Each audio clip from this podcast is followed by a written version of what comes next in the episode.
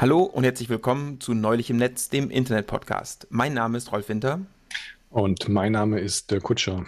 Und zusammen reden wir alle 14 Tage über ein Thema aus dem Bereich Internettechnologien, Protokolle und Phänomene. Hallo Rolf. Dirk, hallo. Die SDN-Folge vom letzten Mal ähm, hat, ich sag mal, Reaktionen ausgelöst. Also ja, ich habe zumindest bei mir so auf Social Media etc. mehr auch textuelles Feedback, ne? nicht nur Like und solche Geschichten, sondern auch wirklich Text bekommen, ähm, als wahrscheinlich auf alle anderen Folgen bisher. Ja, ich denke mal, die ähm, erwartete Resonanz äh, ist eingetroffen und das freut uns natürlich. Ja, vielen Dank für die ganzen Kommentare und ähm, auch Ergänzungsvorschläge. Da können wir jetzt heute nicht ähm, vollständig drauf eingehen. Da ist einfach noch sehr viel Material für weitere Folgen mit dabei. Deswegen würde ich jetzt sagen, ähm, ja, sagen wir jetzt mal nicht zu viel zu den einzelnen Punkten. Vielleicht noch so eine Sache, die auch so im Nachhinein so ein bisschen deutlich geworden ist. Also wir haben ja oft, wir haben ja schon früher so ein bisschen versucht zu, zu differenzieren zwischen äh, so diesen wohlklingenden Schlagworten wie Decentralized, Privacy und äh, dann dem, was wirklich dahinter steckt, gelegentlich. Mhm. So ähnlich ist, ist, es ja bei SDN auch, ne? Also Open wie OpenFlow. Das heißt ja zumindest mittlerweile hauptsächlich Disaggregierung, ne? dass man sagen, die ähm, ja, günstige Hardware von der, ähm, ich sag mal, wertträchtigen Steuerungssoftware trennt. Ja und dadurch einfach ähm, ja so ein bisschen den Markt anders zu strukturieren, sage ich mal. Und das, das ist, glaube ich, ein, so eine wichtige Erkenntnis, dass das ist eigentlich, was dann am Ende so auch der Treiber war und wo, wo jetzt aus kommerzieller Sicht äh, vor, alle, vor allem alle hinterher sind. Ähm, diese ganzen Versprechungen so im Sinne von Innovation und neue Netze, neue Netztechnologien leichter umsetzen, das hat sich bislang noch nicht so durchgesetzt. Aber Disaggregierung, das ist eigentlich das, was so mal aus wirtschaftlicher Sicht dahinter steckt. Mhm. Das stimmt wohl. Ja, vielleicht machen wir nochmal eine zweite Folge oder so. Das könnte ich mir gut vorstellen. Ja. Aber ich sage dir nicht wann. Ja. Ja, also apropos Reaktionen, ne, als Info, wir sind auch auf äh, YouTube und auf Spotify kann man uns bewerten. Ähm, also immer gerne. Nur gut natürlich, aber das darf man dann auch. Dirk, pass auf, wir haben letzte Woche haben wir was vergessen. Wir was ganz. Ja. Nein. Ja, schon. Und eigentlich auch was Signifikantes, wie ich finde, weil, kannst du dich noch erinnern, die zehnte Folge haben wir so richtig abgefeiert? Ach so, ja. Letzte Woche war die 20. Ja, ich hatte mir das jetzt für die 25. Folge aufgehoben. Ach so, ja gut, okay. Das, äh, ja. Ich, ich habe tatsächlich danach gedacht, als ich das alles zusammengeschnitten habe und ich dann die, die Folge hochgeladen habe, ich gesagt, das war die 20. Das haben wir mhm. irgendwie, das ist an mir vorbeigelaufen. Ähm, ja, und übrigens, das passiert jetzt, also das können wir noch nicht abfeiern, weil es liegt noch ein bisschen in der Zukunft und zwar ziemlich eine Woche. Äh, wir haben unsere erste Folge am 26.05.2021 veröffentlicht. Das wird, genau zwischen, das wird genau zwischen dieser und nächster Folge passieren. Ja. Ähm, das heißt, in einer Woche feiern wir einjähriges Jubiläum das müssen, da müssen wir was machen. Und ich habe auch schon eine Idee, aber das äh, erzähle ich dir dann später. Ist klar, ja. Die heutige Folge ist eine Hommage an unsere erste Folge. Ja? Aha, okay. Geht also, es wieder um ansteckende Krankheiten? Zu, zu, zur Feier der 20. Folge quasi, also von, von vor zwei Wochen. Ähm, nee, die erste Folge war eine Betrachtung von Ereignissen und deren Auswirkungen auf das Internet. Mm. Diese Folge auch. Okay. Und ich denke, das wird Folge 1 von 2. Alles klar, ich bin gespannt. Magst du raten, worum es geht? Auswirkungen von Ereignissen. Ähm, ja, da fällt mir momentan äh, die äh, Ukraine-Krise ein. Hm, sehr gut, genau. Es geht tatsächlich so ein bisschen um die Auswirkungen des Konflikts zwischen Russland und der Ukraine auf das Internet. Da gibt es noch nicht so viele Daten und deswegen auch Folge 1 von 2, weil ich glaube, im Oktober ist die IMC, die Internet Measurement Conference. Da wird es sicherlich ein, zwei Paper dazu geben. Mhm weil es da bestimmt sehr, sehr viele interessante Dinge auch zu beobachten gibt. Ne? Also wie vielleicht Traffic hin und her geschoben wird oder ähnliches. Ähm, deswegen Folge 1 von 2. Aber so ein bisschen was gibt schon. Das war eigentlich ganz interessant, dass so die ersten Daten auch schon gibt. Ähm, und vielleicht auch ein bisschen genereller als äh, irgendwie Konflikt zwischen Russland und Ukraine, sondern generell Konflikte, also wie das Internet genutzt wird, um Konflikte auszutragen. Und dabei meine ich jetzt aber so Kerninfrastruktur, also nicht, mhm. was so passiert wie auf Schicht 7, äh, wie, wie, ja, Sanktion, also, ach Quatsch, Sanktionierung, also, ähm, äh, dass man vielleicht die eine oder andere Plattform zensiert oder Inhalte zensiert, das meine ich gar nicht, sondern tiefer. Ja. Ne? Also ja, Kerninfrastruktur, also vielleicht mhm. Routing oder mhm. vielleicht auch ein bisschen DNS oder irgendwie sowas, ne? also was da mhm. so ein bisschen passiert. Und ich finde es auch ganz passend tatsächlich, weil äh, der Paul Barron, den kennst du ja wahrscheinlich noch, also vom Namen her, mhm. der hat ja quasi dezentralisierte Netze als einer der ersten so richtig erforscht. Und es war in den 60er Jahren bei der Rand Corporation. Und ähm, als er sich so diese verteilten Netze angeschaut hat, da gab es ja eigentlich nur zentralisierte Netze und dezentralisierte Netze, aber nicht verteilte Netze. Mhm. Und der, also dezentralisiert, das sah immer noch zentralisiert aus, aber ähm, ja nicht ganz so zentralisiert. Also er hat es in, seinem, in seinen Papern damals auch immer schön gemalt. Ein zentralisiertes Netz hatte quasi eine Kernkomponente, wenn die weg war, dann stand das Netz. Mhm. Bei äh, dezentralisierten war das schon ein bisschen besser, aber bei wirklich verteilten Netzen, ähm, die hat er dann distributed genannt, ähm, war das dann alles viel, viel besser. Und der, der Grund, warum er sich das angeschaut hatte, war ja auch so ein bisschen der Kalte Krieg. Und äh, er, er, wollte ein Netz bauen, was so einen sogenannten First Strike überlebt. Mhm. Das war der Auftrag von der Rand Corporation für das Militär damals. Und äh, da ist dann später das Milnet raus entstanden.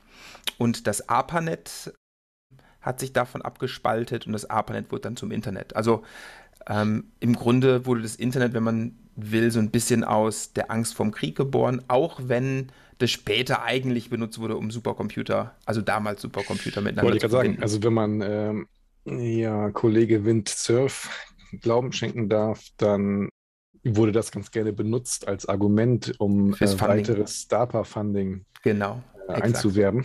Exakt.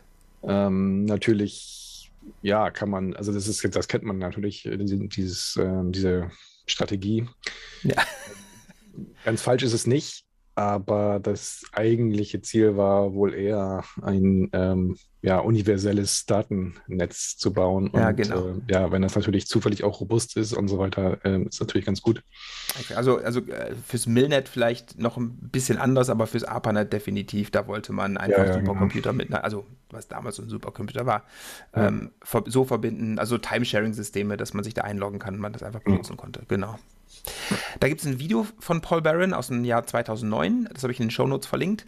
Das ist ganz mhm. sehenswert, wie er darüber nochmal spricht. Und auch so über die Anfänge und äh, was so das Ziel von dem Ganzen war und wie er das berechnet hat, wie robust es ist und solche Sachen. Stein des Anstoßes war aber tatsächlich äh, eine ne Anfrage bei mir von jemandem, den ich kenne. Und der hat einen Mitarbeiter in der Ukraine. Und äh, der hat irgendwie mitbekommen, da ist irgendwas mit Routing, die Pakete gehen jetzt durch Russland oder so und er wollte mal nachfragen bei mir, wie realistisch das ist und ob ich da mal nachschauen könnte. Und ein äh, Blogartikel von der Internet Society vom 11.05. Ich weiß nicht, ob du den gesehen hast. Ähm, ja, habe ich gesehen, von Ted Hardy. Ne? Äh, ich, nee. Ich, uh, hm. ich dachte also von Olaf Kolkmann halt. Ah, okay, ja, ja, okay, ja. Also, ähm, der Tadi ist ja auch im IAB. Äh. Ja. Schaue ich nochmal nach. Auf jeden Fall ist es verlinkt in den Show Notes. Und äh, das war so der Stein des Anstoßes. Diese beiden Events, die sind äh, relativ zeitgleich passiert. Genau. Aber bevor ich richtig loslege, möchte ich zwei Organisationen kurz vorstellen, weil ich nicht genau weiß, wie gut unsere Hörerschaft die beiden eigentlich kennt. Es geht um die gerade erwähnte Internet Society und um die ICANN, weil die beiden werden noch eine Rolle spielen. Ja. Die ISOC, die Internet Society, ist eine Non-Profit. Mhm. Die wurde gegründet ähm, Anfang der 90er, also 1992 wurde die gegründet. Und ich habe mal einen Auszug aus ihrem Mission Statement mitgebracht. Dort kann man lesen, The Internet Society supports and promotes the development of the Internet as a global technical infrastructure, a resource to enrich people's lives and a force for good in society. Hört sich gut an. Mission Statements schreibt man ja auch so. Hm, natürlich. Ähm, die Vision ist ein bisschen knapper. The Internet is for everyone. Ja. Das war's. Das ist deren Vision. Genau. Und ähm, ja, also ich bin ja öfter auch bei ISOC-Events und sowas. Ähm, und da ist so das Thema, ähm, ja, verlieren wir so diese Fähigkeit, verlieren wir dieses globale Internet ähm, Mhm. immer, immer wieder ähm, aufgekommen. Also bilden sich irgendwie vielleicht zwei Internets raus. Oder früher war immer halt so China, USA, Mhm. so die äh, Pole da. Und von daher kann ich mir gut vorstellen, dass natürlich jetzt so in der aktuellen Zeit äh, das Thema auch wieder hochkommt. Genau, das sogenannte Splinternet, Genau. dass sich ähm, das Internet in einzelne staatsgetriebene ähm, Netze separiert. Genau, dazu kommt gleich auch noch ein bisschen was, ähm, weil genau das ist so ein, so ein Thema, was jetzt gerade immer wieder hochkommt, Ja. wofür man auch, äh, ich glaube, nicht ganz unberechtigt Sorge hat. Aber ganz wichtig, die ISOC ist das sogenannte Corporate Home der IETF, also der Standardsorganisation, über die wir auch schon gesprochen haben in einer anderen Folge. Äh, wer macht das Internet? Genau, da haben wir schon mal ein bisschen drüber gesprochen. Und zwar machen die das durch die äh, IETF LLC, die eben auch zur ISOC gehört. Hm. Und äh, die IETF erhält dadurch natürlich auch einiges an Geld, um den Betrieb aufrechtzuerhalten. Ja? Aber ganz wichtig, die ISOC sichert sich dadurch keinen Einfluss auf diesen Standardisierungsprozess. Also das ist Mhm. davon losgelöst. So ist das Ganze auch angelegt. Die ISOC macht natürlich wesentlich mehr. Ne? Die haben äh, viele Projekte etc. Darauf will ich gar nicht großartig eingehen. Die haben aktuell so knapp 90.000 Mitglieder, 129 Chapter, also zum Beispiel die ISOC German Chapter ist eine so eine Chapter und Special Interest Groups und 87 Organisationen, die auch Mitglieder sind. Hm. Wen es ganz brennend interessiert, wie die IETF und die ISOC zusammenhängen, da gibt es natürlich den RFC, den RFC 8712. Da steht es in viel mehr Detail, wie die IETF und die ISOC zusammenhängen und ein bisschen Historie dazu. Ist Ja. natürlich auch in den Show Notes verlinkt. Die ICANN, Dirk, was macht die denn so? Die ICANN, das, äh, die verwaltet die ähm, Adressen und Namen im Internet. Mhm, ganz genau. Ja. Also die, die heißt ja auch, wenn man es ausspricht, die Internet Corporation for Assigned Names and Numbers. Und äh, eine wichtige Organisation ist die Internet Assigned Number Authority, äh, die IANA, die gehört Mhm. dazu und die helfen, die IANA zu koordinieren. Und die IANA hat diese ganzen Protocol Registries. Ne? Also wenn man irgendwie eine Nummer braucht, dann muss man da durch. In irgendeiner Form. Irgendeine Protokollnummer. Ja. Genau, die haben aber auch Aufgaben im Management der DNS-Root-Zone. Ähm, die haben ihre Hand auf den Top-Level-Domains Hm. und sind verantwortlich für die Vergabe von IP-Adressen. Also die vergeben die nicht direkt an Organisationen, die geben die an, die, an diese Routing-Internet-Registries weiter und die vergeben es dann weiter an, ähm, an Operator etc. etc. Aber die haben quasi auf den Gesamtpool ihre Hand drauf. Ja. Die akkreditieren Domain-Name-Registrare und einiges mehr. Eine ganz, ganz wichtige Organisation im Internet. Genau. Und ähm, natürlich ist die ICANN so mal aus Internet-Governance-Sicht eine ganz wichtige Mhm. Organisation, die halt ja natürlich auch viele Begehrlichkeiten von, ich sag mal, staatlichen Akteuren weckt. Mhm, genau, das ist nämlich ein großes Problem und das äh, werden wir heute auch nochmal sehen. Ja. Denn der Grund, warum ich die ICANN erwähnt habe, ist das Ministry of Digital Transformation of Ukraine hat am 28.02. einen Brief an die ICANN geschrieben. Mhm. Weißt du, was, die, was das Ministerium von der ICANN wollte? Ja, ich glaube, die haben äh, darauf gedrängt, dass man irgendwie den ähm, Internetzugang von Russland beschränken sollte. Mhm, genau. Und ist klar, wenn es ja so eine Organisation gibt, die quasi ihre Hand auf Top-Level-Domänen hat, ihre Hand auf den IP-Adressen hat und auf den Betrieb der ähm, DNS-Root-Server, dann kann man natürlich sich überlegen, Mensch, wenn ich die überzeuge, gewisse Dinge zu tun, dann kann ich richtig Schaden anrichten. Mhm. Man muss natürlich irgendwie begründen, aber tatsächlich waren folgende Dinge in diesem, es war ein ganz kurzes Schreiben, das ist übrigens auch verlinkt in den Shownotes, also wer das Originalschreiben mal lesen möchte, sehr kurz, sind nur zwei Seiten, ist auf Englisch. Mhm. Also gefordert war, dass man Russland ihre Top-Level-Domänen wegnimmt, mhm. also drei Stück in, in Summe. Ja. Ähm, man wollte, das passte nicht so richtig in, in das, was die ICANN tut, aber das wurde gefordert, äh, Unterstützung beim Widerrufen äh, von Zertifikaten unter dieser Top-Level-Domäne. Mhm. Dann wollte man, dass die Root-DNS-Server in Russland abgeschaltet werden. Und der Brief hatte auch eine Ankündigung, dass man ähnliche Forderungen an die RIPE NCC stellen wird. Mhm. Ähm, denn ähm, die vergibt ja, das ist eine dieser Registries, die die IP-Adressen dann im Auftrag der ICANN vergibt. Und da sind russische RIPE-Mitglieder drin und da sollten eben die IP-Adressen widerrufen werden. Mhm. Aber wie gesagt, das sollte in einem separaten Schreiben erfolgen. Man hat es da aber schon mal angekündigt. Mhm. Die Begründung. Ja. Was war die Begründung? Also, das war jetzt sehr, ähm, eine sehr detaillierte, also eine sehr kurze Begründung, aber das, es gab nur einen Zweck. Also man wollte denen nicht direkt schaden, sondern, was meinst du, was haben die gesagt? Man wollte nicht, dass ähm, die russische Sicht auf die Ereignisse ähm, zugreifbar ist oder verteilt wird. Also im mhm, genau. Prinzip, äh, ich sag mal, aus ukrainischer Sicht äh, die Propaganda. Äh, genau, aus ukrainischer Sicht wollte man Propaganda und Desinformation beenden. Das war so der, mhm. der Grund. Mhm. Die Antwort kam ein paar Tage später und zwar am 2. März. Also am 28.02. ist der Brief ähm, bei der ICANN eingegangen und am 2. März kam auch schon die Antwort. Weißt du, was die ICANN geantwortet hat? Ähm, jetzt nicht im Wortlaut, aber ähm, ich denke mal, das ähm, Anliegen äh, wurde negativ beschieden.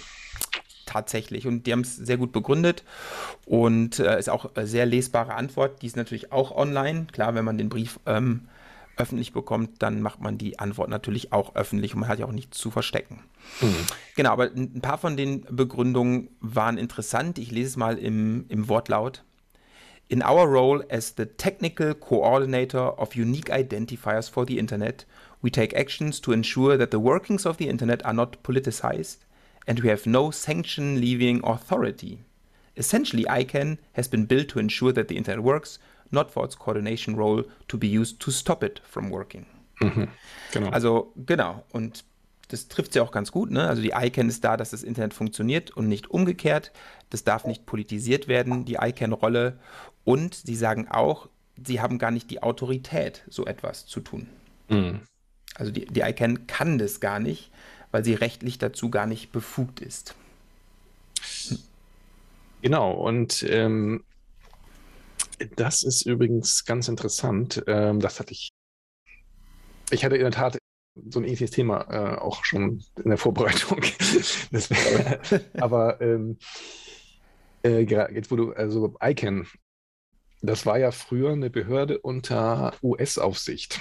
Ja, ich glaube, der von der von der, Indust der amerikanischen Industrie- und Handelskammer, glaube ich managed by National Telecommunication and Information Administration. Und wahrscheinlich ist das unter, mhm. unter Organisation.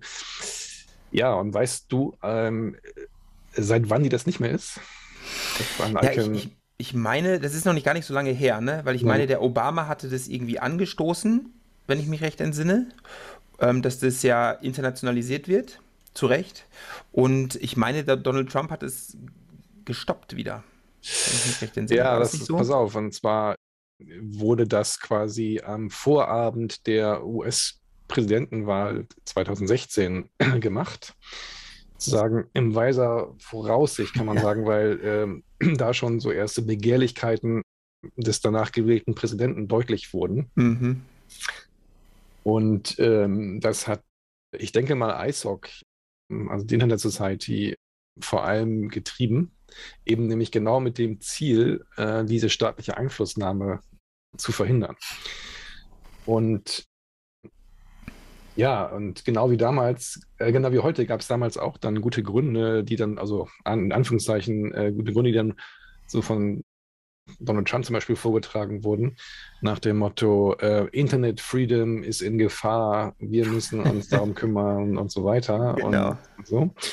Und ähm, ja, damals hat, auch damals hat ISOC und dann ICANN auch gesagt, ja, ähm, nee, pass auf, wir sind jetzt kein, keine, kein ähm, Organ, um irgendwelche politischen Ziele umzusetzen, sondern wir, wir sind dafür zuständig, dass die Internetinfrastruktur funktioniert. Ja.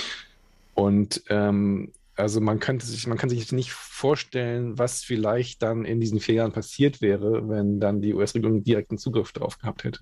Ja, definitiv. Und jetzt, in, in dem, aber in der, mit der gleichen Argumentation ist natürlich jetzt genau auch die Antwort äh, gegenüber der Ukraine zu verstehen. Äh, ja. ja, nee, es geht nicht darum, jetzt da ähm, irgendwie so andere Ziele quasi umzusetzen. Ja. Äh, das einzige Ziel ist im Prinzip Kollektivität.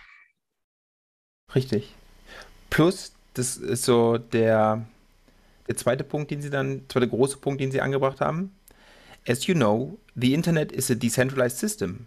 No one actor has the ability to control it or shut it down. Ja. Und ja. Das kommt Sollte auch so zumindest nicht so sein. Also natürlich. Richtig, im, im Ideal, ne? Ja. ja. Natürlich äh, wissen wir ja auch, dass es in unterschiedlichen Ländern schon Dinge gibt wie DNS-Zensur zum Beispiel. Mhm. Da haben wir in unserer DNS-Folge ja auch äh, schon drüber gesprochen. Ja.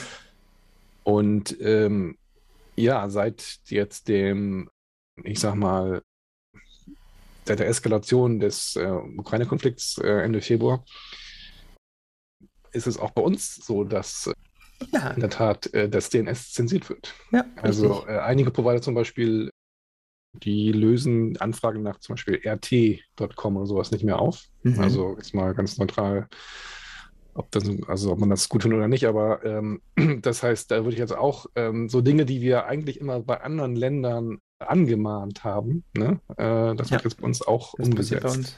Ja. ja. das stimmt. Ja. Ja, die ICANN. Die hat noch ein bisschen äh, mehr geschrieben. Ich würde noch ähm, ein oder zwei Zitate anbringen. As you have said in your letter, your desire is to help users seek reliable information in alternative domain zones and prevent propaganda and disinformation.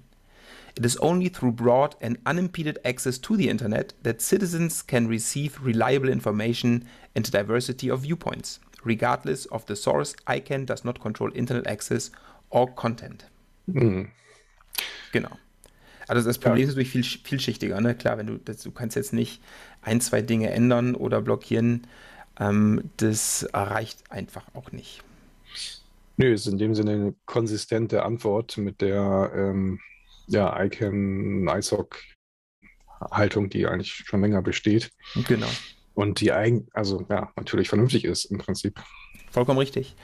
Was interessant ist, ich habe äh, eine Podcast-Folge von äh, Breitband gefunden. Breitband, der Podcast, kommt von Deutschlandfunk Kultur. Mhm. Und die haben sich, es ist nur 15 Minuten, aber die haben sich mit Wolfgang Kleinwächter unterhalten. Das ist ein ehemaliger ICANN Board of Director Member. Mhm. Und äh, das ging da in die in, in, eine ganz ähnliche Richtung. Er wurde auch gefragt, er müsste dann die ICANN nicht eigentlich irgendwie ein Arm der UNO oder irgendwie sowas werden. Und er fing auch, um Gottes Willen, nee, genau das eben nicht. Ja, das ist ähm, das Schwierige, weil es das gab es ja auch schon mal, so diese Diskussion, jetzt wer so eigentlich die Hoheit über diese Internetstandards haben soll. Ne? Also ob das jetzt mehr so äh, UN ITUT oder im ITF angesiedelt sein soll. Und naja, in diesen, ich sag mal, staatlich organisierten Organisationen, na, da haben halt dann die Regierungen das Sagen und dann werden halt Entscheidungen einfach ja knallhart aufgrund dieser politischen Interessen immer taktisch oder so auch dann getroffen. Ja. Und das heißt, ja, dann tun sich dann irgendwelche Leute zusammen, die jetzt gerade mal kein Interesse an einem freien Internet haben. Und je nachdem können die dann halt da eine Mehrheit zusammenbringen und dann, dann eigentlich im Prinzip ja auch Schaden anrichten, sozusagen. Mhm. Und das ist ein schwieriges Thema, weil normalerweise würde man sagen, okay, wenn jetzt die Regierungen alle demokratisch gewählt wären, wo ist das Problem jetzt, wenn die dann darüber ähm, am Ende entscheiden? Ja, stellt sich raus, dass das irgendwie dann leider nicht so gut funktioniert, weil ja. diese Regierungen halt immer ihre eigenen Interessen so eher so taktisch auch umsetzen wollen. Mhm. Und das, dafür ist sozusagen diese ganze Internet ja, Kontrolle einfach zu heikel. Ja, definitiv. Zu fragil auch eigentlich. Also ja. ähm, und deswegen spricht man ja jetzt so, äh, sprechen, sprechen wir so bei beim Internet, also ISOC macht das und die ITF ja auch von äh, diesem Multi-Stakeholder-Ansatz, mhm. dass äh, viele Parteien da mitsprechen, Firmen, ja, öffentliche Einrichtungen, theoretisch auch Regierungen äh, könnten das machen, aber eben ja nicht nur Regierungen. Also. Richtig. Und die, das ISOC-Statement, was am, am selben Tag veröffentlicht wurde zu diesem Thema, geht genau in diese Richtung. Ne? Also sie haben geschrieben, once large network operators start demonstrating an ability to make routing decisions on political grounds, other governments will notice. Ja? Also wenn wir jetzt, wenn wir jetzt ja. damit anfangen, ja. dann äh, werden das andere sicherlich auch tun und nachziehen. Mhm. Dann haben sie weiterhin geschrieben, this will attract regulatory requirements to shape network interconnections in real time along political lines. Mhm. Stimmt. If we travel that path, in short order, the network of networks will not exist. In its place, we would have a different network designed, um, design built around national gateways, broken up on geopolitical lines, and just as dynamic and robust as other multilateral regulation-based systems. Ja. Genau. Und the Internet has done a lot to erode those systems because it is more efficient and effective. We'd give that up. Ja. Genau, also wenn man erstmal damit anfängt, dann ist man ganz schnell so bei ähm, so bilateralen Verträgen, genau. äh, was ich, was du in dein Land reinlässt, lasse ich in meins vielleicht auch rein oder nicht. Ja. Und das ist natürlich super, super fragil und dann wird super anstrengend. Und ähm, ja, eben, natürlich kann man, so gibt es die Argumente, ne? Also ähm, klar, jetzt so ein ganz offenes Netz, da wird sehr viel Missinformation, Desinformation betrieben, auch natürlich auch viele Angriffe. Ne? Also das gibt es natürlich auch, teilweise auch staatlich letztendlich wahrscheinlich äh, beauftragt oder mhm. koordiniert. Aber natürlich auch viel einfach, einfach kriminelle Aktivitäten. Ähm, und das wird dann oftmals als Grund herangeführt, ähm, ja, warum man das vielleicht strikter kontrollieren oder gar abgrenzen sollte. Ja, es ist halt die Frage, ob das dann wirklich hilft. Also, ähm, weil die kriminellen Aktivitäten, die funktionieren auch dann innerhalb dieser abgeschotteten Netze. Ja. Genau, ähm, dafür ist es sicherlich kein ähm, effektives und adäquates Mittel. Ja, aber das war definitiv ziemlich eindeutig. Es gibt noch andere Organisationen, die sich gemeldet haben. Ne? Also die RIPE NCC wurde ja in dem Brief auch direkt angesprochen. Die mhm. haben am 10.3. geantwortet. Da steht nicht drin, wann sie, ich glaube, den Brief selbst erhalten haben. Die lehnen Sanktionen definitiv auch ab. Und die sagen auch unter anderem, und das war immer interessant, weil die meisten Organisationen haben sowas ähnliches gesagt, we do not have a mandate to take such actions and as an organization governed by community, developed policy and Dutch law, we cannot take such action unilaterally. Also auch die sagen, wir haben kein Mandat dafür. Also es gibt keine rechtliche Grundlage, dass wir sowas dürften.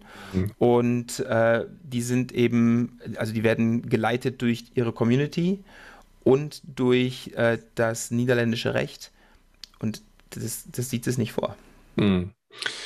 Genau, also ich, das ist ähm, ja vielleicht auf der einen Seite verwirrend, weil natürlich gibt es ja, sag mal, Gesetzesregelungen, äh, also verschiedene Art, um, sag mal, das Internet, um, vor allem so diese höheren Schichten, die du vorhin schon angesprochen hast, äh, zu kontrollieren. Aber ich glaube, das ist genau der Punkt, dass ähm, sozusagen jetzt so die Internetinfrastrukturschicht mhm. davon möglichst ausgenommen werden sollte. Ja. Also was dann so im, im Web und so und auf YouTube und so weiter passiert, das ist nochmal eine andere Sache. Aber ja, ähm, so die, die Konnektivität an sich, ähm, die sollte jetzt nicht so zum Spielball von staatlichen Interessen und, und so weiter werden. Ja. Und gerade so in Content Land, da gibt es ja auch einfach Gesetze wie das Strafgesetzbuch und ähnliches, ähm, die ja für so Sachen auch vorgesehen sind. Also ja, ja, genau. da gibt es ja was, aber so globale Internetinfrastruktur, die keine Grenzen kennt, ähm, und auch neutral dem Ganzen gegenüber ist, da muss man ja jetzt nicht ansetzen. Also das ist ja nochmal eine ganz andere Hausnummer. Mhm. Aber gerade so für Dinge, die äh, gegen Gesetze verstoßen, ähm, und das kann Content ja, da haben wir mhm. ja ausreichend Mittel dafür, das in irgendeiner Form eventuell auch zu bekämpfen oder anzugehen oder ähnliches, wenn mhm. es denn Gesetze verletzt. Genau, und ich glaube, was noch nicht so ganz klar geworden ist, dass zu der Infrastruktur halt jetzt nicht nur, ich sag mal, die Paket-Forwarding- und Routing-Struktur gehört, sondern halt auch das DNS. Mhm. Und das ist ja oftmals so ein Objekt staatlicher Behörden und auch von Firmen, die versuchen dann irgendwie ihre Geschäftsinteressen, so zum Beispiel da dieses äh, Urteil gegen Quad 9, mhm. wir auch schon mal in der DNS-Folge gesprochen haben. Ja. Äh, das ist natürlich auch genauso ähm, unsäglich im Prinzip weil dann auf einmal so ein DNS-System geschaffen wird, was nicht, sich nicht mehr einheitlich verhält, wo ja. ich dann abhängig vom Standort mal den einen Namen auflösen kann, dann ich woanders bin, dann nicht. Also ich das bei mir zu Hause auch. Ich habe bei mir zu Hause halt ja DNS über TLS mit halt Servern außerhalb von Deutschland. Dann, da kann ich an Namen auflösen, die ich jetzt, äh, ja, bei uns im, was nicht, Mobilfunknetz zum Beispiel, die da nicht mehr funktionieren. Mhm. Und das, ja, es ist natürlich schon genau, genauso kritisch zu sehen eigentlich wie ähm, so die sonstige Infrastruktur eigentlich. Ja. Ja, DNS würde ich auch definitiv zu Kerninfrastruktur zählen. Ja. Ohne DNS ist es ja schwierig. Genau. Was interessant ist, die, die RIPE-NCC hat ja, also der, der Brief der ukrainischen, äh, des ukrainischen Ministeriums kam ja am 28.08. Die Antwort, das, der erste, der zur, zur ICANN zumindest, und der, die RIPE NCC hat am 10.3. auf ihren Brief geantwortet. Mhm. Aber am selben Tag, wie das ukrainische Ministerium ihren Brief veröffentlicht hat, also den Brief an die ICANN, also am 28.2., ähm, hat, gab es die RIPE NCC Executive Board Resolution on Provision of Critical Services. Mhm.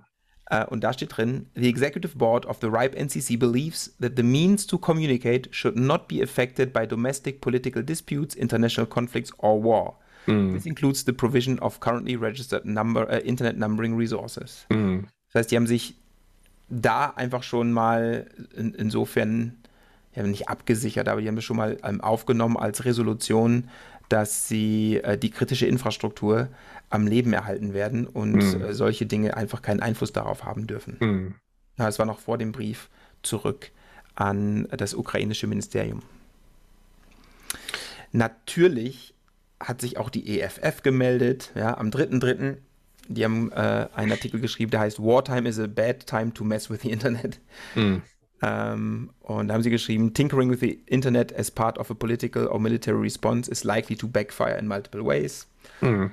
Ähm, und wer interessanterweise auch was veröffentlicht hat, war das Weiße Haus. Ah, okay. In einem Statement Briefing, ähm, äh, in einem Statement im Briefing Room, haben sie tatsächlich, das hatte mich jetzt gewundert, das Internet von Sanktionen ausgenommen. Mhm. Äh, da habe ich zwei Dinge gelernt. Foodstuff ist Lebensmittel. ich dachte, das wäre sehr, ich habe das gelesen und ich dachte, hey, das ist jetzt irgendwie schon sehr äh, umgangssprachlich, aber äh, Foodstuff ist tatsächlich, das wusste ich nicht, ist Lebensmittel, wieder was gelernt. Und äh, sie haben tatsächlich dann aufgenommen, haben gesagt, sie haben geschrieben, we reiterate our commitment to exempting essential human, hum, humanitarian and related activities that benefit the, the, Russian people and the people around the world. Mhm. Und so weiter und so fort. Da haben sie einiges aufgelistet, also Foodstuffs zum Beispiel. Und dann haben sie geschrieben, enabling telecommunication services to support the flow of information and access to the Internet, which provides outside perspectives to the Russian people. Das heißt, die haben das Internet, also Sanktionen bezüglich des Internets, tatsächlich ausgenommen. Mhm. Klar, gleichzeitig, ähm, natürlich ist das auch ein, ähm, ja, ich sag mal, aus US-Sicht ähm, sehr wirksames Mittel, um, wie, um die eigene Sicht in der Welt zu verbreiten mhm. und auch natürlich ja, die sag mal, Geschäftsinteressen voranzubringen. Also eine US-Internetindustrie ist ja nun mal sehr, sehr dominierend und ja, äh, da würde man sich schon auch ins eigene ähm, Knie schießen, wenn man auf einmal sagen würde, äh, ja, nee, mach mal. Und, ja, genau. weil dann kommen eben andere auch, noch ähm, auf ähnliche Gedanken. Ne? Ja. Wobei, wenn man sich das jetzt alles mal anschaut, ne, also im Grunde die, die großen Organisationen sagen alle, das Internet darf nicht ähm, Teil eines solchen Konfliktes werden und nicht benutzt werden als Mittel in solchen Konflikten. Selbst mhm. das Weiße Haus hat sich dafür ausgesprochen, dass Telekommunikationsdienste und das Internet tatsächlich nicht sanktioniert werden sollte. Trotz alledem haben tatsächlich zwei große Tier One Provider, amerikanische Tier One Provider, sich mhm. aus Russland verabschiedet. Mhm. Und zwar Kogent ganz früh und ein paar Tage später hat auch Lumen im Grunde ähm, gesagt, das war's, wir ziehen uns aus Russland zurück. Die haben auch einen, ich habe einen Artikel von Lumen gelesen, wo die gesagt haben, sie haben alles bis runter auf die Hardware ausgeschaltet. Mhm. Das fand ich, ja, interessant. Es gibt auch einen Blogartikel von, von Kentic und der ist auch natürlich verlinkt.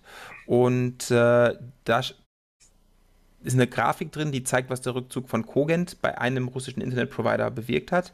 Mhm. Äh, tatsächlich sehr wenig, da war nicht viel Traffic über Kogent, aber man hat auch gesehen, und da, das war dann leider in der Grafik nicht drin, dass Lumen zum Beispiel für diesen einen äh, Provider 50% des Traffics ausgemacht hat. Mhm. Aber da gab es, wie gesagt, leider keine Grafik dazu, ähm, wie das danach aussah, als Lumen den Dienst abgeschaltet hat. Ja, also das ist ähm, von außen schwer zu beurteilen, was die Beweggründe ja. sind. Äh, es kann durchaus sein, dass es dann irgendwie neue, ich sag mal, Richtlinien oder Regulierung äh, gab, da waren die Firmen nicht mitgehen wollten oder was weiß ich. Also das ist schwer, schwer zu sagen. Es kann auch gut also sein, dass es tatsächlich kein sehr lukrativer Markt war mm, und genau. man einfach gesagt hat, okay, dann, ja, ja. dann ist es immerhin noch ein Pre Press Release wert. Man weiß es halt tatsächlich nicht. Ne? Ja, genau. Ähm, aber auch zum Beispiel äh, Links, also der, der, der London ähm, Internet Exchange, hat mhm. auch zwei Russ russische Provider rausgeschmissen etc. Da hat man gesehen, dass, dass quasi die Anzahl der, der Präfixe, die aus, aus Russland darüber ähm, announced wurden, weniger geworden sind. Aber tatsächlich, ähm, obwohl all diese Organisationen, die ja eigentlich all diesen ähm, ja, Firmen sehr vertraut sein sollten, gesagt haben, lasst es einfach bitte weiterlaufen, gab es eben ein paar, die haben gesagt, okay, wir müssen da jetzt irgendwie handeln und haben das. Genau, das, das ist schon dann vielleicht ein bisschen kritischer zu bewerten, wenn jetzt die Internet Exchange Points ähm, anfangen, bestimmte Provider rauszuwerfen. Ja. Also, weil das ist ja schon sozusagen so die Nervenzentren des Internet, wo sozusagen die Netze zusammengeschaltet werden. Und da sollte man eigentlich ja auch sagen, die Neutralität äh, im Prinzip wahren. Genau, und die, die sind ja eigentlich auch neutral. Ne? Also die bevorzugen ja auch keine Provider etc. Das sind ja genau. eigentlich Orte, wo, also im Prinzip steht dann ein großer Switch und da kann sich jeder verbinden und dann BGP-Sessions hochziehen etc. oder auch nicht. Aber das hatte mich auch gewundert, dass die da irgendwie mitgemacht haben. Naja. Weil, ich meine, gut, jetzt alles ein bisschen heikel, aber wenn man jetzt bei, bei jedem Krieg oder jeder militärischen Operation anfängt, die Provider des jeweiligen Landes, der beteiligten Länder rauszuwerfen, hätte man viel zu tun. Einmal das. und es ist ja nicht der erste Konflikt irgendwie, also seit es Internet Exchange Points gibt, warum jetzt? Und da könnte man viele Fragen stellen. Ja. Das stimmt, aber das war jetzt auch erstmal nur so als, als Information ja. gedacht, genau. Was ich äh, interessant fand, bei, bei, also alle Organisationen, jetzt mit Ausnahme des Weißen Hauses vielleicht, haben ein paar Dinge gleich erwähnt oder gleiche Argumente vorgebracht. Ne? Also zum einen haben die gesagt, ja, uns fehlt der Auftrag oder die, die rechtliche Grundlage, wir, wir dürfen das gar nicht. Mhm. Ähm, das, ist, das ist nichts, wofür wir irgendwie ja, ein Mandat hätten oder ähnliches. Mhm. Wir dürfen das nicht. Mhm. Dann, äh, viele haben erwähnt in ihren Antworten, selbst wenn wir könnten und dürften, dann klappt es eh nicht. Das, ihr wisst schon, das Internet ist dezentral und so, ne? Mhm. Ähm, das hätte nur punktuellen Charakter eventuell. Was es eventuell tun würde, ist tatsächlich den Rest des, die Stabilität des Restes des Internets gefährden. Und das will man natürlich nicht. Mhm. Ähm, alle haben gesagt, eigentlich brauchen wir das genaue Gegenteil. Also weniger äh, von dem, was ihr da fordert. Und tatsächlich, das, das, das haben nicht alle so eins zu eins erwähnt. Und das hat man dann vielleicht in anderen äh, Quellen nochmal rausgefunden. Aber tatsächlich kommt bei vielen so die Angst vor dem Splinternet raus. Also ganz viele haben eben dann später irgendwie dann doch nochmal gesagt, naja, eigentlich haben wir Angst davor, dass jetzt die Staaten anfangen, ihr eigenes Internet aufzubauen. Mhm. Und tatsächlich, viele Staaten arbeiten ja schon so ein bisschen daran. Ne? Also Zensur ist sicherlich der eine Aspekt davon, oder wir haben ja schon die Great Firewall of China gesprochen, ähm, oder in dem Breitband-Podcast wurde äh, ein bisschen was davon erwähnt. Aber wir können uns als Fallbeispiel mal Russland anschauen, weil tatsächlich gibt es da schon sehr lange, ich sag jetzt mal, Bewegungen, die so in Richtung Splinternet laufen. Also zum Beispiel, die ersten Sachen sind noch harmlos. Ne? Seit 2015 müssen Daten russischer Bürger auf russischen Servern gespeichert werden. Das ist durchaus nachvollziehbar. Also ich sag mal, europäische Firmen haben ganz ähnliche Anforderungen, dass die Daten europäischer Bürger auf europäischen Servern sein müssen. Genau, ähm, das ist ähm, mal kurz vorab so ganz interessant Kontext. Wo beginnt das Bestreben nach, äh, nee, äh, wo, wo beginnt Splinternet? Ja. Und wo hört das Bestreben nach digitaler Souveränität auf? Ja. ne, das sind ja so ein bisschen, das ist vielleicht so ein, so ein Übergang. Mhm. Und, Und äh, die dahinterliegende Motivation ist natürlich auch wichtig. Ne? Also warum muss das sein? Ist es, weil Datenschutz ja. bei uns ernster genommen wird als woanders? Oder ist es, weil ich tatsächlich Interesse an diesen Daten habe und Zugriff darauf möchte im Zweifel? Ja. ja das kommt natürlich noch hinzu. Da möchte ich jetzt auch gar nicht irgendwie jemandem irgendwas vorwerfen, aber ich fand, das war jetzt erstmal eine, eine Anforderung, die war, also es ist nicht, dass wir das noch nie gehört hätten. Also es kommt eben in der Europäischen Union eben auch sehr häufig vor. Es kommt ehrlich gesagt ähm, auch noch häufiger vor, als man glaubt. Ähm, und zwar, also auch in den USA gibt es halt sagen wir mal, Vorschläge, so die so in Richtung Splinternet gehen. Also das gibt es überall. Ja, und, natürlich. Äh, ähm, das sind auch überall, überall die ähnliche Argumente natürlich. Ja. In den USA würde man sagen, ja, wir wollen jetzt nicht, dass jetzt so die stärker werdenden äh, chinesischen Firmen dann mehr bestimmen, wie das Internet in Zukunft aussieht. Also mhm. machen wir lieber dann und koppeln uns lieber so ein bisschen ab. Ja. Und in anderen Ländern halt aus genau das gleiche in die andere Richtung. Ja, ähm, genau. Genau, das gibt es überall. Äh, ich würde das jetzt auch erstmal nur als, als Fallbeispiel nehmen, auch weil, weil mhm. das eine Partei ist, die gerade involviert ist und äh, weil jetzt auch viel darüber publiziert wurde im, im Zuge dieses Konfliktes. Ja. Ähm, in 2017 wurde dann die Nutzung von VPNs eingeschränkt. Also VPN, die Nutzung von VPNs ist nicht illegal in Russland, aber die Nutzung wird eingeschränkt. Ähm, VPN-Anbieter, die die russische Zensur umgehen zum Beispiel, die dürfen nicht genutzt werden. Mhm. Dann ab 2019 wird es schon ein bisschen interessanter. Äh, das ist auch ein, ein längeres Ding, deswegen würde ich da einfach an netzpolitik.org und einen Artikel dort, der dort veröffentlicht wurde, der heißt Digitaler Eiserner Vorhang. Den mhm. habe ich natürlich auch verlinkt äh, in den Show Notes. Aber ähm, 2019 kam ein Gesetz zum souveränen Internet heraus. Mhm. Ähm, und das Gesetz sollte es ermöglichen, im Extremfall das Land tatsächlich vom Internet abzukoppeln. Und äh, das verpflichtet zum Beispiel Provider, die Packet Inspection Technologien einzusetzen und hat zum ersten Mal Pläne für ein alternatives DNS ja. ähm, formuliert. Mhm. Und 2021 dann startete Russland das Russian National Domain Name System. Ja. Mhm. Und dazu gehört zum Beispiel das, das Center for Monitoring and Control of Public Services, äh, Telecommunication Network gegründet wurde. Und es gab zum Beispiel ein Dekret des äh, Telekommunikationsministeriums bezüglich sogenannter Internet Disconnection Trainings. Und das habe ich von einem, von einem Ripe-Artikel. Darum, das, war natürlich alles aus dem Russischen übersetzt, ähm, aber das äh, von einem, von einem Ripe-Artikel, das war ganz interessant. Da standen noch ein paar andere Dinge drin, die dann noch so angekündigt wurden und die gemacht werden sollen. Aber spätestens da wird es natürlich ein bisschen, also da, da, steht Splinternet ganz klar drüber. Ne? Also das ist, das, ja, das ist. Genau.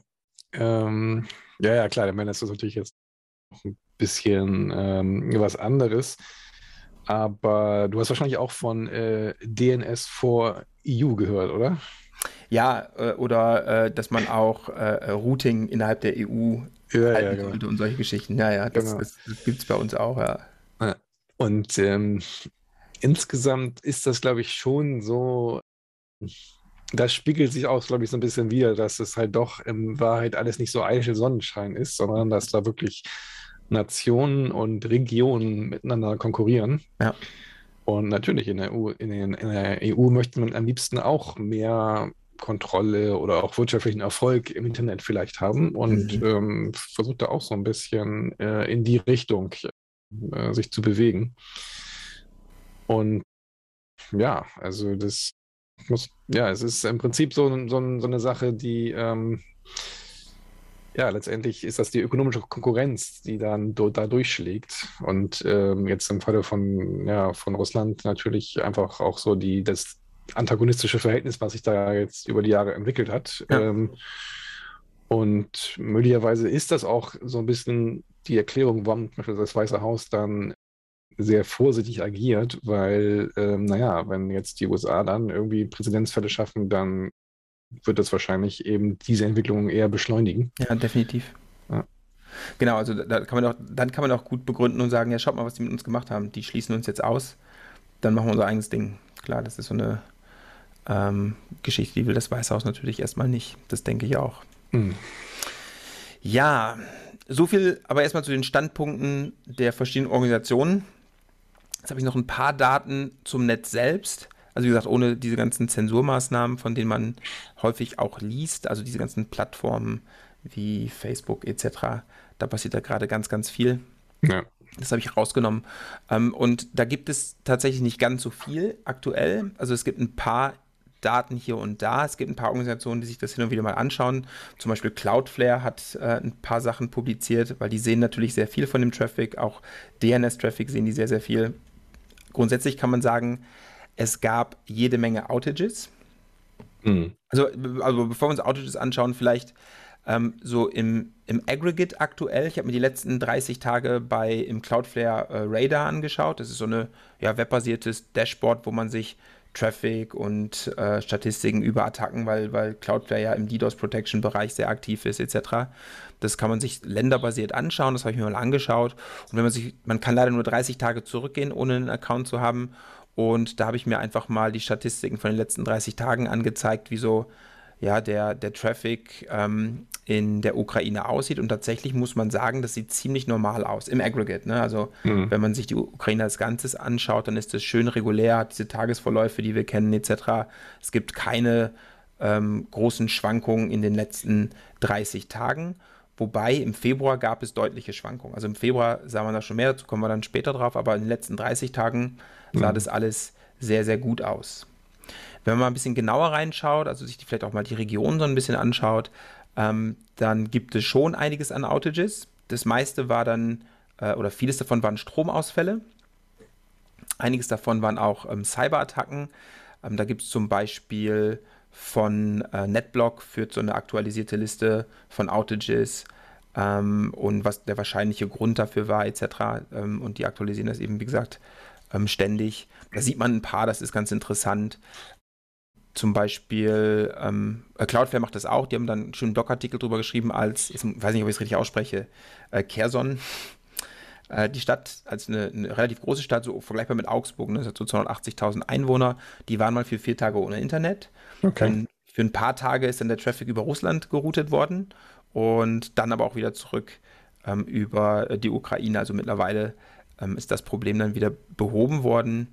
Ähm, oder äh, Cloudflare hat am Anfang des Konflikts, also ich glaube ähm, im, im, Anfang März, einen Blogpost ähm, geschrieben, wo sie sich einige Städte rausgesucht haben und gezeigt haben, wie sich da das Traffic-Volumen verändert hat. Und das war ganz interessant, weil da konnte man im Grunde anhand des Traffic-Volumens nachvollziehen, wie so die Flüchtlingsströme gelaufen sind. Ne? Wo man zum Beispiel mhm. gesehen hat, in Kiew nahm das Traffic-Volumen ab und auch in vielen Städten im Osten nahm das äh, Traffic-Volumen zum Teil rapide ab.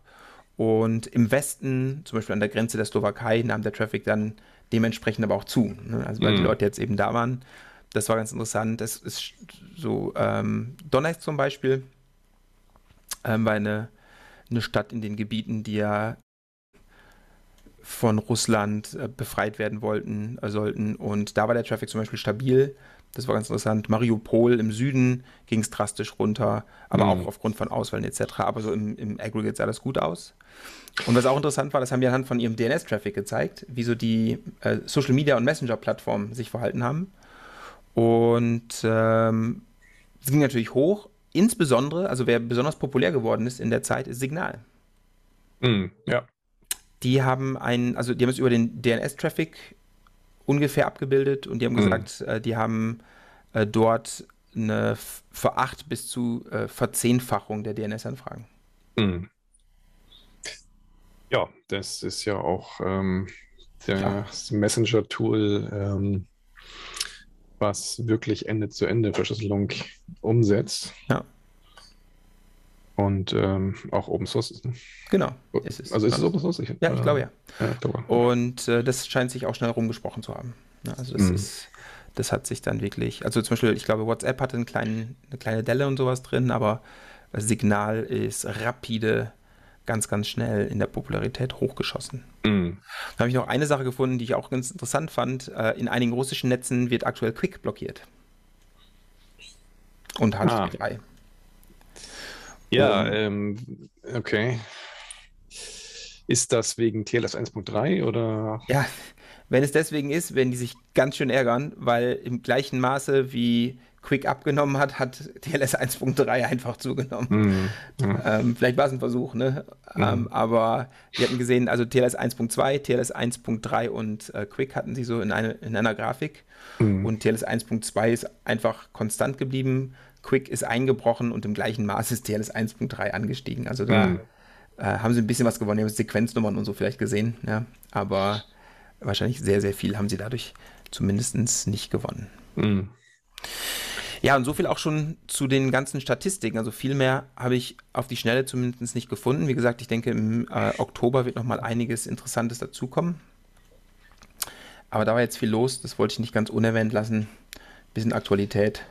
Ne? Ich glaube, ähm, was man dazu noch sagen kann, ohne dass ich da jetzt auch äh, Insiderwissen habe, aber in den meisten Ländern ist ja schon so, dass so diese kritische Netzinfrastruktur vom öffentlichen Internet schon getrennt ist.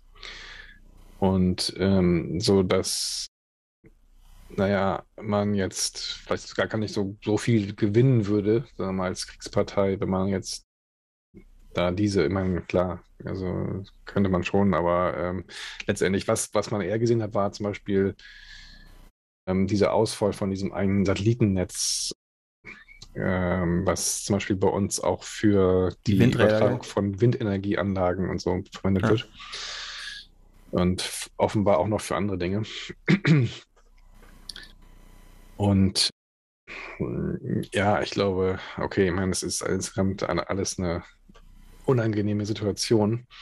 Ja, definitiv. Ähm, tut man sich natürlich auch keinen Gefallen, wenn man jetzt irgendwie da die Bevölkerung äh, noch quasi terrorisiert, indem man das Netz abklemmt. Ja. Ja, und also was die Daten zumindest zeigen, ist, dass, und das ist sicherlich auch den, den Netzwerktechnikern und Ingenieuren in der Ukraine zu danken, ähm, die das immer wieder fixen, was da kaputt geht. Hm. Aber ich glaube, da hat das Internet sich schon wirklich als ziemlich robust erwiesen. Also das, was der äh, Paul Barron sich da mal ausgedacht hat, das scheint zumindest in dem Fall zu funktionieren, weil ja viel Infrastruktur, also gerade auch eben das Elektrizitätsnetzwerk und sowas an einigen Stellen immer mal wieder gelitten hat. Aber an, in, in Summe ist es dann doch relativ stabil geblieben. Okay. Das ja. kann man, glaube ich, schon sagen. Ähm, und ich glaube, alle Organisationen sind sich einig, das Internet darf nicht als Waffe missbraucht werden. Und wovor man, also das hat man wirklich gemerkt, wovor man wirklich, also viele Leute Angst haben, ist eben diese Balkanisierung des Internets. Das wird als echte Gefahr wahrgenommen. Ja, ähm, letztendlich es hängt auch mal zu viel mittlerweile von dieser Netzinfrastruktur ab, ne? also einfach wirtschaftlich. Mhm. Und ähm, das heißt, das sieht man jetzt ja auch schon, ne? so, so was jetzt so solche, also Covid-19, ähm, Ukraine-Konflikt, was das äh, einfach für, für, Auswirkungen auf die Weltwirtschaft hat. Ja. Und wenn es anfangen würde, das Internet irgendwie zu, äh, zu sabotieren, ähm, dann, ja, weiß ich auch nicht, dann geht wahrscheinlich irgendwann nicht mehr ganz so viel. Es ist definitiv wahr. Ja. Dirk. Ja, Rolf, interessantes Thema. Ähm, Nächstes äh, Mal was Leichteres. Ja, es ist genau. Also ähm, leider auch ein sehr trauriges Thema. Also, sehr trauriges Thema. Ja. Aber, also wie gesagt, vielleicht im Oktober nochmal mit mehr Zahlen und dann vielleicht ein bisschen aussagekräftiger. Aber für heute, glaube ich, soll es reichen. Alles klar. Wir ziehen den Stecker. Wir sehen uns und hören uns in zwei Wochen. Vielen Dank. Bis dann. Mach's gut. ciao. ciao.